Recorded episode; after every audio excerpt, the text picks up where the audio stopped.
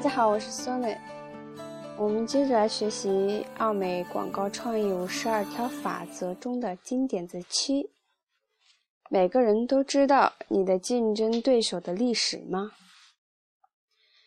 想想你刚在金点子六中读到的一切，对于你的竞争对手的广告来说，道理是一样的。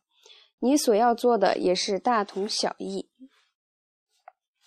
球队花费数百万美元调查对手的情况，他们甚至在少年棒球联合会里调查，了解对手的一举一动。为什么？因为调查结果十分有效。当比赛进行到白热化阶段，在双方都有可能失手的情况下，了解对手可以起到决定比赛胜负的作用。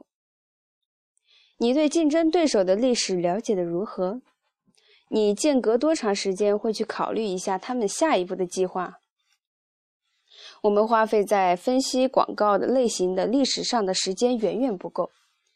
我们对于如何战胜拥有相似品牌定位的顾客群的竞争对手也是思之甚少。我们吃惊的是，面对竞争对手的挑战，大家往往无动于衷。如今你理应高速工作，你也应该灵活一些。如果竞争对手做的广告有抢走你的生意的可能，你会如何反应呢？你会花时间分析竞争对手做的广告吗？你真的以为你的竞争对手所为不会对你的品牌有任何影响吗？你真的以为你的竞争对手或许不知道如何与你们共同的顾客沟通吗？你真的以为他的做法不值得你分析并运用到你自己的战略中吗？例如，可口可乐了解它的竞争对手百事可乐。再猜一下，不仅仅是百事可乐，也不仅仅是其他的碳酸饮料，而是几乎包括了所有的饮料。每当人们喝杯水时，可口可乐也想占有那份市场，而且他们所寻找的不仅仅局限于市场份额，包括人们喝饮料时做出的选择。同样令人吃惊的是，有一大类的竞争似乎不会令我们的顾客担忧，那就是电视网络系统。我们时常会给电视网络系统开展研讨会，询问做营销和促销的顾客认为他们的竞争对手是谁，黄金时段他们的竞争对手会播什么样的节目。但几乎每次我们都会遭受白眼。我们理应对此有所了解吗？他们问。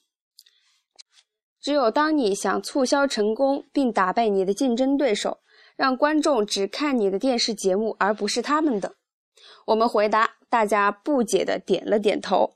但是如果电视网络系统的领导人不从观众选择的角度认真考虑推广精选时段节目，我们就无能为力了。选择？是的，观众每分钟有平均一百种选择，更何况还有其他媒体和其他的业余活动。很久以前，所有的品牌经理都会写一本全面介绍竞争的书，书中会讲到关于他的竞争对手的营销活动。我们知道，如今时间不允许这么做，转变来得过于迅猛。但如果没有竞争，营销和广告也是无法操作的，在真空状态下做不出广告。现在有太多钱花在，或者说是浪费在广告上。而并没有更多的考虑要做什么样的广告，为什么要做这样的广告，什么样的品牌能从这些广告活动中受益最大？所以花些时间好好研究一下竞争对手的营销策略，研究他的促销手段，研究他的广告策略，从中学到这些东西。大卫·奥格威曾说过：“消费者不是傻子，他是你的妻子。”让我们补充一句。你的竞争对手不是傻子，他至少和你一样聪明，而且他正计划将你打败。你会让他这样做吗？我想应该不会。好，今天我们的节目就要到此结束了。嗯，到这一节为止，我们的第一章也结束了。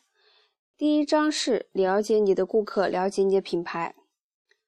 嗯，学完这几个金点子，我想大家对。自己的顾客和品牌都有了更加深刻的认识。